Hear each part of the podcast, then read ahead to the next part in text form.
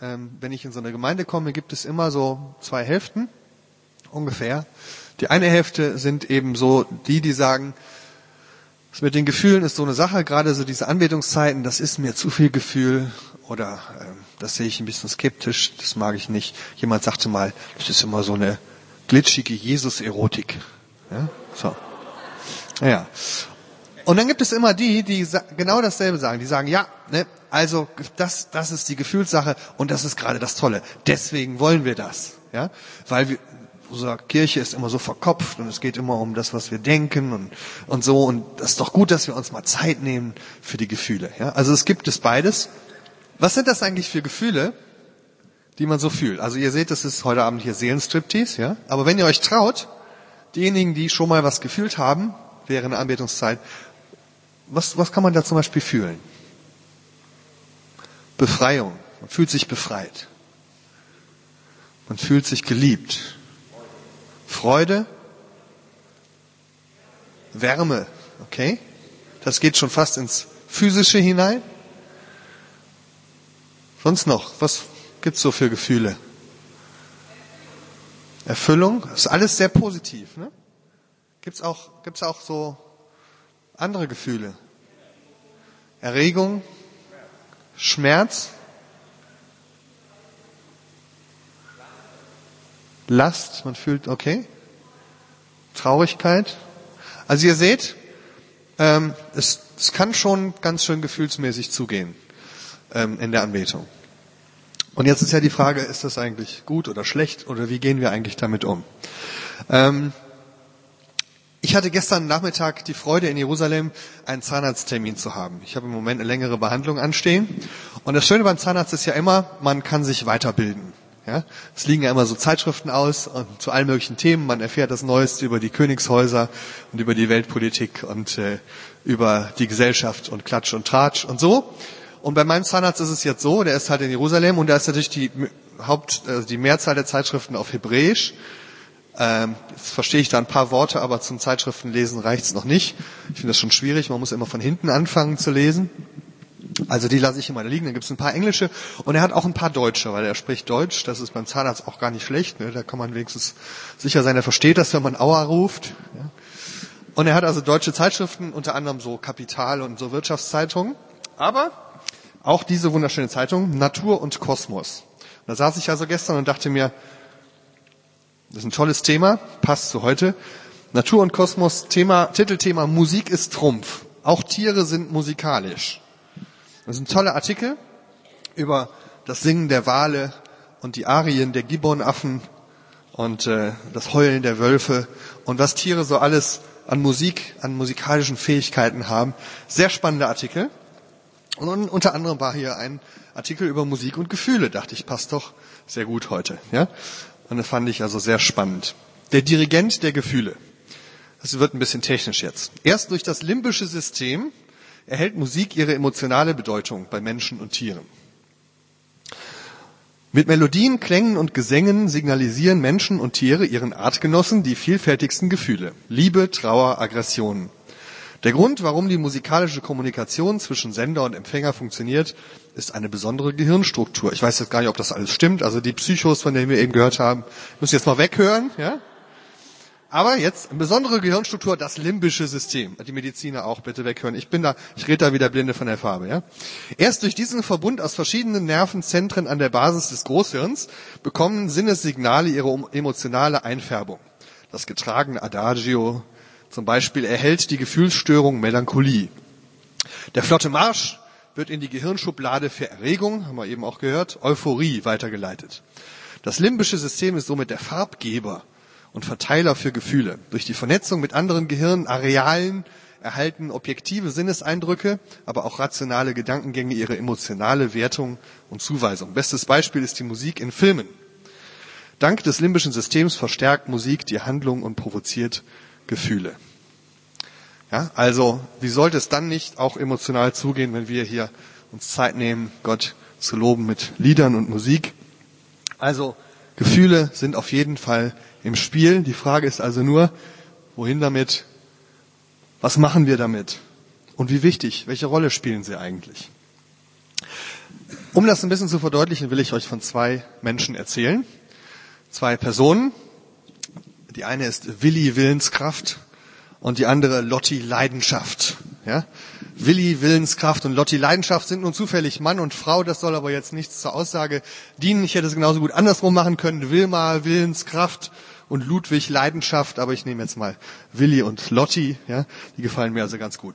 Willi Willenskraft ist also jetzt ähm, derjenige, der sagt, es ist alles eine Frage der Entscheidung. Gott anbeten, das ist etwas, wofür wir uns entscheiden müssen. Das ist ein Entschluss des Willens. Gefühle, die sollten wir lieber draußen vorbleiben. Gefühle ist eine unsichere Sache, sollte man sich nicht darauf stützen. Was wichtig ist, ist, dass wir entschieden dabei sind.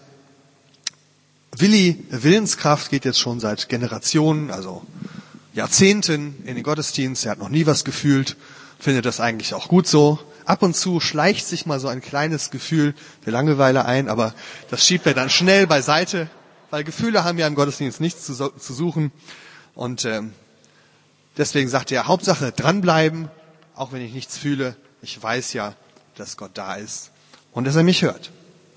Das ist Willi Willenskraft. Ganz anders sieht es natürlich aus bei Lotti Leidenschaft. Lotti Leidenschaft ist gerade frisch bekehrt und in ihr brennt natürlich die Liebe für Jesus. Jeder Gottesdienst ist ein einziger emotionaler Höhepunkt. Sie hüpft voll Freude oder weint Tränen der Leidenschaft, je nachdem, welches Lied gerade dran ist und auch je nachdem, was die Nachbarn gerade so machen. Ein Glaube ohne Begeisterung ist für sie also überhaupt gar nicht denkbar. Ein Glaube ohne Leidenschaft kann kein echter Glaube sein. Sie spürt die Gegenwart Gottes ganz fühlbar in jedem Gottesdienst. Zugegeben nicht, nicht unbedingt in jedem. Also jetzt in letzter Zeit gab es auch schon mal den einen oder anderen Gottesdienst, da war das irgendwie nicht mehr so ganz spürbar. Da ist der Kick beim Worship so ein bisschen ausgeblieben. Aber es gibt ja Abhilfe, da gibt es glücklicherweise ganz in der Nähe diese Megagemeinde, wo wirklich die Salbung da ist. Und da kann man dann auch hingehen. Und da fühlt man dann auch wirklich ganz ehrlich die Gegenwart Gottes. Naja, vielleicht ist ja auch die Gemeinde, in der Lotti Leidenschaft so in letzter Zeit ist, vielleicht doch nicht mehr so ganz das Richtige. Ja. Es war ja auch bei der letzten Gemeinde schon so. Die war also auch am Ende irgendwie sehr gesetzlich und da war nicht so viel Platz für Gefühle. Und die davor, die waren ein bisschen zu liberal. Also vielleicht, wenn der Herr es ihr zeigt, wird sie ja bald eine andere Gemeinde finden, wo dann wirklich die Salbung wirklich spürbar ist. Oder vielleicht sollte sie auch mal ganz eine Pause machen und vielleicht überhaupt nicht in die Gemeinde gehen. Vielleicht mal so nur die Zeit mit Gott alleine genießen einfach mal so seine Gegenwart erfahren. Manchmal muss sie auch ehrlich zugeben, ist sie auch von diesem ganzen Worship-Hype ein bisschen genervt und würde einfach mal ganz gerne der Gemeinde fernbleiben. Also das ist Lotti Leidenschaft. Sie hat natürlich erkannt, dass die Gedanken, die ich gerade geäußert habe, eigentlich nur ein Angriff sind, den man überwinden muss. Die Frage ist nun, wer von den beiden, Willi Willenskraft oder Lotti Leidenschaft, wer hat eigentlich den besseren Teil erwählt? Hier kann man eine Abstimmung machen. Ja, wer ist für Willi Willenskraft? Lotti Leidenschaft? Die Mehrheit kann sich so gar nicht entscheiden. Ich glaube auch tatsächlich, beides ist nicht so ganz der richtige Weg. Und ich glaube auch nicht, dass es so ist, dass man jetzt so ein Spektrum hat und sagt, na gut, das sind zwei Extreme und irgendwo dazwischen muss man sich so einpendeln. Ich glaube, dass beide grundsätzlich den gleichen Fehler machen auf verschiedene Weise. Und ich glaube, der Fehler ist, dass sie sich eigentlich innerlich weigern, sich den eigenen Gefühlen zu stellen. Die eigenen Gefühle, die in ihnen sind, wahrzunehmen und sich die auch anzueignen. Willi Willenskraft, der macht das so, indem er die Gefühle beiseite schiebt, sie unterdrückt, sagt, die haben hier nichts zu suchen, lieber nicht drüber reden. Lotti Leidenschaft macht es anders. Die erwartet, dass die Gefühle irgendwie von außen kommen. Dass jemand ihr die Gefühle so irgendwie mitgibt. Dass entweder Gott ihr den Kick gibt oder der Lobpreisleiter oder die Musik oder die Gemeinde. Jedenfalls ist irgendjemand anders zuständig, diese Gefühle hervorzurufen.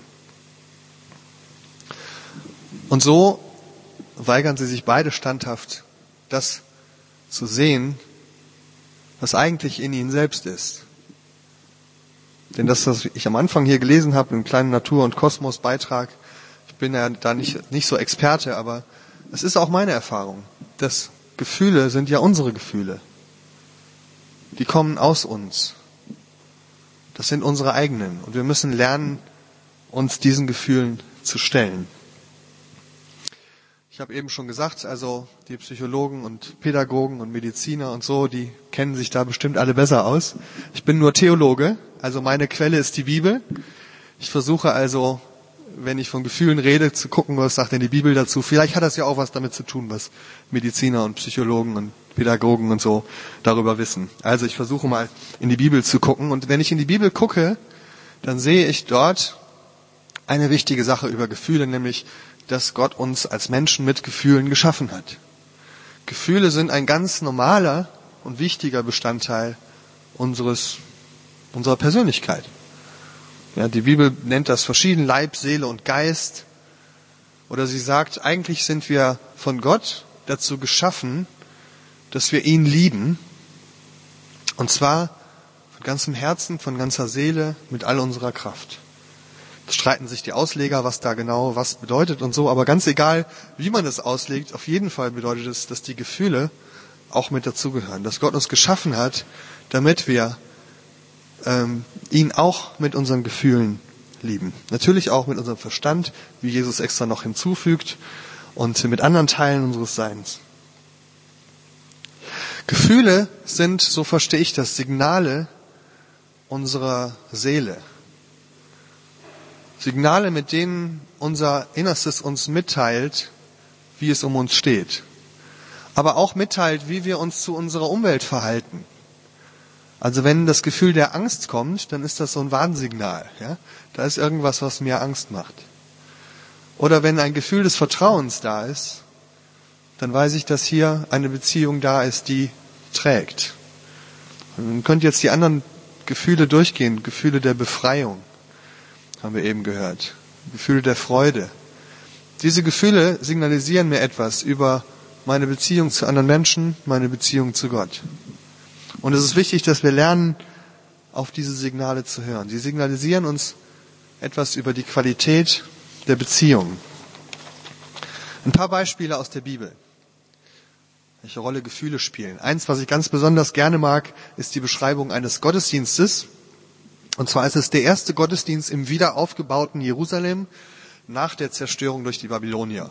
Also die, die biblische Geschichte ein bisschen kennen. Es gab die israelischen Könige, David und Salomo und die ganzen, die danach kamen. Dann kamen irgendwann die Babylonier und haben Jerusalem erobert und zerstört. 40 Jahre war das Volk Israel in der sogenannten babylonischen Gefangenschaft. Dann kamen sie wieder und haben die Stadt wieder aufgebaut und den Tempel wieder aufgebaut. Und jetzt war also der Moment da, wo man zum ersten Mal wieder Gottesdienst feierte in den Ruinen des wieder aufzubauenden Tempels. Das kann man nachlesen in Esra 3. Da heißt es, als die Bauleute den Grund legten zum Tempel des Herrn, stellten sich die Priester auf in ihren Amtskleidern mit Trompeten und die Leviten, die Söhne Asafs mit Zimbeln. Amtskleider ist eigentlich auch mal eine gute Idee. Das könntet ihr euch mal überlegen beim nächsten Mal in Amtskleidern auftreten. Also Zimbeln, äh, und Pauken und so. Wo war das jetzt? Und das ganze Volk jauchzte laut beim Lobe des Herrn, weil der Grund zum Hause des Herrn gelegt war. Und viele von den betagten Priestern, Leviten und Sippenhäuptern, die das frühere Haus noch gesehen hatten, weinten laut, als nun dieses Haus vor ihren Augen gegründet wurde. Viele andere aber jauchzten mit Freuden, so dass das Geschrei laut erscholl. Und man konnte das Jauchzen mit Freuden und das laute Weinen im Volk nicht unterscheiden, denn das Volk jauchzte laut, sodass man den Schall weithin hörte. Also paradiesische Zustände für Lotti Leidenschaft, die hätte sich da wohlgefühlt. Oder hier, Psalm 149, Vers 1. Halleluja, singet dem Herrn ein neues Lied. Die Gemeinde der Heiligen soll ihn loben. Israel freue sich seines Schöpfers, die Kinder Zions seien fröhlich über ihren König. Sie sollen loben seinen Namen im Reigen, mit Pauken und Harfen sollen sie ihm spielen. Also es ist ein klares Gebot, ja? Wir sollen fröhlich sein. Also da hätte Willi Willenskraft sicher auch seine Freude dran. Oder wir haben vorhin auch über traurige Gefühle gehört. Also die Psalmen, wenn man die durchliest, kann man sehr viel lernen, auch über solche Gefühle. Zum Beispiel hier Psalm 42, da heißt es, am Tage sendet der Herr seine Güte und des Nachts singe ich ihm und bete zu dem Gott meines Lebens. Ich sage zu Gott, meinem Fels, warum hast du mich vergessen? Warum muss ich so traurig gehen? Es ist wie Mord in meinen Gebeinen, wenn mich meine Feinde schmähen und täglich zu mir sagen, wo ist nun dein Gott? Was betrübst du dich, meine Seele, und bist so unruhig in mir? Harre auf Gott, denn ich werde ihm noch danken, dass er meines Angesichts Hilfe um mein Gott ist. Auch das Gefühle, die im Spiel sind. Psalm 13. Wie lange soll ich mich sorgen in meiner Seele und mich ängsten in meinem Herzen täglich? Schaue doch und erhöre mich, Herr mein Gott. Ich aber traue darauf, dass du gnädig bist. Mein Herz freut sich, dass du so gerne hilfst. Ich will dem Herrn singen, dass er so wohl an mir tut. Also das sind ein paar Beispiele aus den Gottesdiensten im Alten Testament. Und wenn man ins Neue Testament geht, sieht man das Gleiche. Vielleicht kennt ihr den Ausdruck himmelhoch jauchzen zu Tode betrübt. Ja, wer hat das schon mal gehört? Okay, wisst ihr, über wen das eigentlich gesagt ist? Woher das kommt? Das ist eigentlich eine Aussage über Jesus. Sehr interessant. In Lukas 10, Vers 21 heißt es, zu dieser Stunde jauchzte Jesus im Heiligen Geist und sprach, ich preise dich, Vater, Herr des Himmels. Jesus jauchzte oder freute sich im Geist und pries den Vater im Himmel, himmelhoch jauchzend.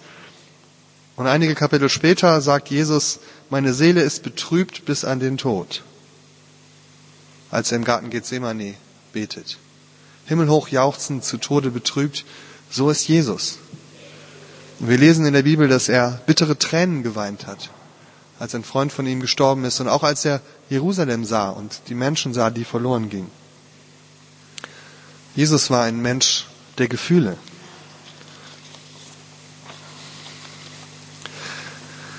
Wenn wir uns das Wort angucken, was die Bibel gebraucht für Anbetung, dann heißt es wörtlich übersetzt, nach vorne kommen, um jemanden zu küssen. Wenn das nichts mit Gefühlen zu tun hat, weiß ich ja nicht. Nach vorne kommen, um jemanden zu küssen. Das ist der Begriff, den die Bibel gebraucht, um unsere Anbetung zu Gott zu beschreiben. Gefühle sind ein wichtiger Teil von uns, der untrennbar zu uns gehört. Gott hat uns nicht erschaffen, damit wir gefühllos sind. Und auch nicht in der Beziehung zu ihm die Gefühle draußen vorlassen. Ich glaube, dass wenn keine Gefühle im Spiel sind in unserer Beziehung zu Gott, dass das ein Warnsignal ist. Denn das heißt, dass ein lebenswichtiger Teil von uns fehlt in der Beziehung zu Gott. Außen vor bleibt. Vielleicht sitzt du seit Jahren im Gottesdienst so wie Willi Willenskraft und du hast noch nie irgendwas gefühlt. Vielleicht ist das einzige Gefühl, was du hast, so ein Gefühl der Leere, dass du dich fragst, ist Gott überhaupt da? Ich spüre ihn nicht. Und dann singen die Leute hier so Lieder, Jesus, ich spüre dich, strecke mich aus nach dir, berühre dich. Und du sitzt da und spürst gar nichts, hast noch nie was gespürt. Und fragst dich, ist denn Jesus überhaupt da?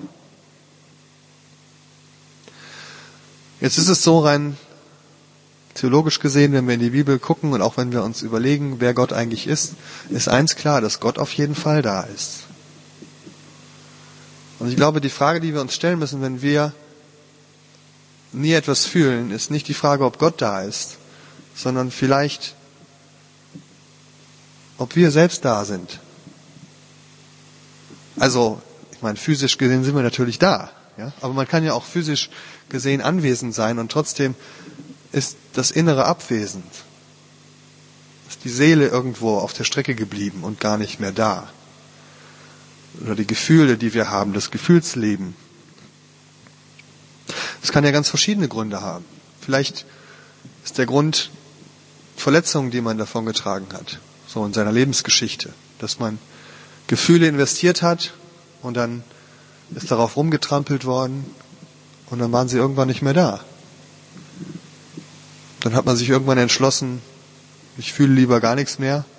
Es tut dann auch nicht weh, da riskiere ich nichts. Und da hat man einen wichtigen Teil von sich irgendwo verschlossen oder verloren.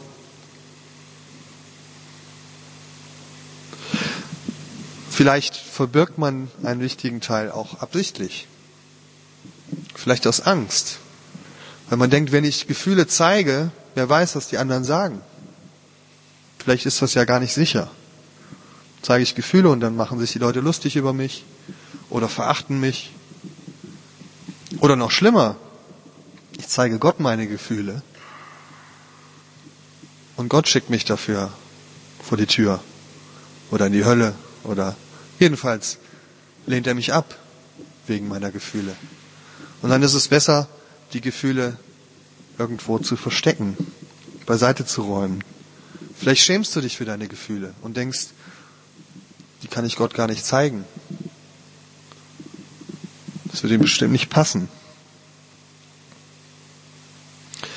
Vielleicht hast du auch einen so hohen Anspruch an deine Gefühle, dass du denkst, ich muss mich irgendwie in Gottes Gegenwart immer total high fühlen und irgendwie immer total begeistert sein, weil die anderen machen das ja schließlich auch. Und dann ist der Anspruch so hoch und die Realität hier unten irgendwo, dass man lieber das Thema ganz beiseite lässt und sagt, hm, ich lasse meine Gefühle lieber mal aus dem Spiel. Also was ich eigentlich sagen will, ist, dass die Gefühle, die du hast oder auch nicht hast,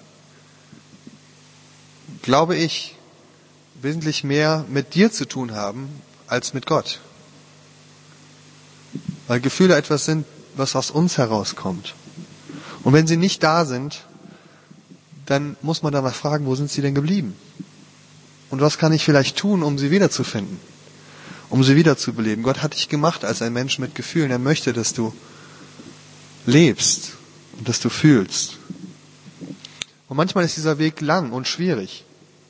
Hat etwas damit zu tun, mit innerer Heilung, mit Schritten der, des Ganzwerdens, dass man Teile von sich wiederentdeckt, die vielleicht verloren gegangen sind. Das ist nicht immer einfach. Aber das Ziel ist, dass man wieder zu einer ganzheitlichen Persönlichkeit wird. Dass man sagt, hier bin ich vor Gott und ich bin so, wie ich bin, mit allem, was zu mir gehört. Mit meinem Körper, mit meinem Verstand, mit meinen Gefühlen. Das bin ich und dazu stehe ich. Und genau als der, der ich bin, komme ich auch zu Gott und begegne ihm. Und das ist eigentlich das, was Gott möchte, dass wir so zu ihm kommen. Das Gleiche gilt übrigens auch für Lotti Leidenschaft, die ja nun eigentlich ein sehr, sehr gefühlsbetonter Mensch ist. Aber wenn man genauer hinschaut, weigert auch sie sich, ihre eigenen Gefühle anzuerkennen und zu integrieren. Sie erwartet immer den emotionalen Kick von außen. Vielleicht erkennst du dich ja mehr in ihr wieder. Solange das Gefühl da ist, ist alles okay. Glaubst du auch, dass Gott da ist. Aber wenn es dir dann mal nichts mehr gibt, dann kommt entweder eine Krise oder du gehst woanders hin und suchst das Gefühl, woanders zu kriegen. Entweder in einer anderen Gemeinde, wo irgendwie der Kick noch mehr da ist, oder vielleicht gehst du auch ganz weg von Gott, weil du denkst, der kann mir das nicht geben, ich muss es irgendwo anders suchen. Es gibt ja viele Orte, an denen man auch emotionale Highs finden kann und suchen kann und finden kann. Aber ich glaube, man wird immer wieder herausfinden, dass niemand mir die Gefühle geben kann, die ich suche. Dass niemand mir das Leben geben kann, das ich suche. Dass niemand mich zu einer Person machen kann. Und dann gibt es dieses schöne Lied, I can't get no satisfaction. Man wird am Ende nicht satt. Die Suche geht immer weiter. Und diese Reise, diese Suche endet erst dann, wenn du wirklich bei dir selber landest. Wenn du zu dir selber findest und herausfindest, wer du eigentlich bist. Mit deinen Gefühlen, mit deinem Leben, mit dem, was in dir ist, mit deinen Erfahrungen, deinen Erinnerungen, mit Leib, Seele und Geist. Und wenn dann dieses Selbst, was du gefunden hast, anfängt mit Gott in Kontakt zu treten, dann bist es nämlich du selbst und deine eigenen Gefühle und nicht der Kick, der von außen kommt. Jesus hat einmal ein interessantes Gespräch über Anbetung geführt mit einer Frau an einem Brunnen in Samaria. Johannes 4 kann man das nachlesen. Ein Gespräch über Anbetung, was an, an sich am Anfang gar nicht so aussieht, als ob es um Anbetung ginge. Das ist eigentlich am Anfang ein ganz alltägliches Gespräch. Es geht um Essen, um Trinken, um die Frauenfrage. um die Völkerverständigung, um ethnische Konflikte. Aber dann redet Jesus plötzlich von der Quelle des lebendigen Wassers, die aus dem Inneren sprudelt, aus uns selbst heraus. Und die Frau sagt, gib mir von diesem Wasser. Und dann geht das Gespräch weiter und die Frau beginnt sich zu öffnen und von sich selbst zu erzählen, von ihren Erfahrungen, von ihren Verletzungen, von ihren Gefühlen. Und sie merkt plötzlich, bei Jesus ist ein Ort, wo ich ich selbst sein kann. Hier ist der Mann, der mir alles über mich gesagt hat. Dieser ist der Messias Gottes. Und dann plötzlich beginnt diese Quelle in ihr zu sprudeln und sie rennt los ins Dorf, um anderen davon zu erzählen. Und dann sagt Jesus zu ihr, glaube mir, es kommt die Zeit und sie ist schon da, wo die wahren Anbeter Gott anbeten werden im Geist und in der Wahrheit. Gott ist Geist und die ihn anbeten wollen, die müssen ihn im Geist und in der Wahrheit anbeten. Das ist ganz wichtig. Anbetung hat nichts mit Performance zu tun. Es geht nicht darum, die richtigen Lieder zu singen, die richtigen Gebete zu sprechen, vor Gott toll dazustehen. Es hat nichts damit zu tun, dass wir irgendwas darstellen, sondern es heißt, dass wir, so wie wir sind, mit Gott, so wie er ist, in Verbindung treten, nach vorne kommen, um ihn zu küssen. Und das ist manchmal schwierig, manchmal unbequem. Wir würden gerne so zu Gott kommen, wie wir sein möchten, aber nicht so, wie wir sind. Und dann kann man natürlich den Umweg gehen und trotzdem die Performance in den Vordergrund stellen. So tun, als wäre man anders. Also zum Beispiel Willi Willenskraft, er wird dann plötzlich Schorsch der Showman, und guckt sich mal so um, wie macht man denn wirklich Anbetung? Und dann singt er die richtigen Lieder, spricht die richtigen Sprüche, bewegt sich, wie es sich gehört. Und ich glaube, man kann ganz lange Zeit so mitschwimmen in so einer Show und den guten Anbeter raushängen lassen. Aber früher oder später holt einen das ein. Und Gott bringt einen wieder dahin zurück, wo man herkommt. Und man muss wieder ehrlich werden vor ihm. Okay, ich mache Schluss. So langsam? Ja. Was also tun? Mein erster Tipp an dich ist, get real, werde ehrlich vor Gott. Stell dich deinen Gefühlen, stell dich dem, wer du bist. Werde ehrlich vor Gott, so wie du bist, und komm so zu ihm. Das zweite, finde dafür einen sicheren Ort. Ich habe das am Anfang schon gesagt, nicht jeder Ort ist sicher, dass man sich trauen kann, Gefühle zu zeigen.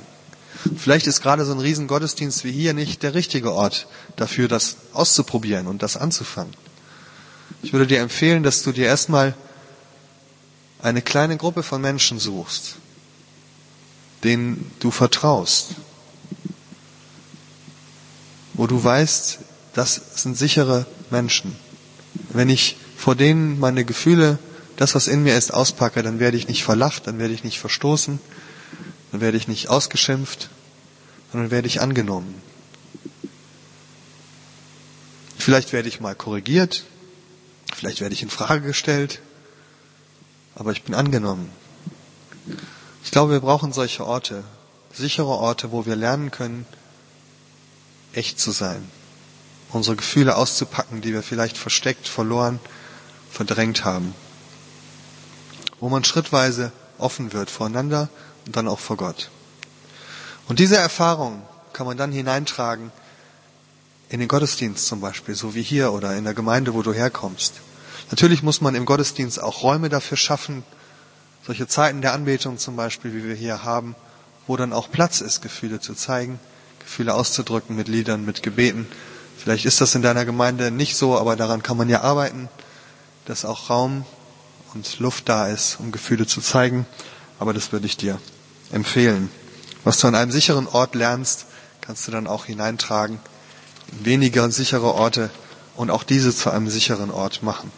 Denn das wünsche ich mir, dass unsere Gottesdienste solche Orte sind, in denen wir Gefühle zeigen können. Zum Abschluss ganz kurz ein Zitat von dem Kirchenvater Augustinus. Vielleicht kennen ihn manche, einer der berühmtesten Lehrer der Kirchengeschichte, er lebte im vierten Jahrhundert und hat das die erste Autobiografie der Literaturgeschichte geschrieben. Ein Buch, in dem er lange über sein eigenes Leben schreibt Und das Interessante sagen also alle Literaturwissenschaftler, das ist das erste Mal, dass ein Mensch in einem Buch über seine eigenen Gefühle schreibt, ehrlich ist. Und Augustinus hat dieses Buch als Gebet zu Gott geschrieben. Und er fängt an damit, dass er sagt, Gott, wir sind dazu geschaffen, dich anzubeten. Unser Herz sucht nach dir. Und es ist unruhig in uns, bis es Ruhe findet bei dir. Das ist seine, seine Konzeption fürs Leben und das ist auch seine Erfahrung gewesen. Er hat ewig lange in seinem Leben nach Erfüllung gesucht, nach dem Kick. Er hat versucht, Karriere zu machen, hat da die Erfüllung gesucht und nicht gefunden. Er hat sie im Liebesleben gesucht und nicht gefunden. Er hat sie in einer religiösen Ingruppe gesucht und nicht gefunden. Und eines Tages schließlich ging er durch die Stadt und kam an einer Kirche vorbei, so wie diese hier. Und er hörte Gesang. Und dann ist er hineingegangen und er hat gesagt, dort war eine Gemeinde, die Gott anbetete. Und er sagte, diese Anbetung war wie ein Kissen für die Seele. Und dann möchte ich euch zum Abschluss vorlesen, was er darüber schreibt. Er schreibt, wie sehr musste ich weinen über den Lobpreis und die Lieder. Wie tief wurde ich bewegt durch den Gesang dieser Gemeinde. Die Stimmen flossen mir in meine Ohren und Gottes Wahrheit wurde in mein Herz ausgegossen. Tief in mir entbrannte ein Gefühl der Hingabe und mir kamen die Tränen hoch. Und ich fühlte mich sehr glücklich in dieser Gemeinschaft. Das ist mein Traum von einer Gemeinde, auch von einer Anbetung, die ehrlich wird vor Gott, wo wir merken, hier ist ein Kissen für die Seele, wo wir sein können, wie wir sind, weil Gott uns so annimmt und weil wir ihm so begegnen können. Das ist die Einladung der Bibel. Amen.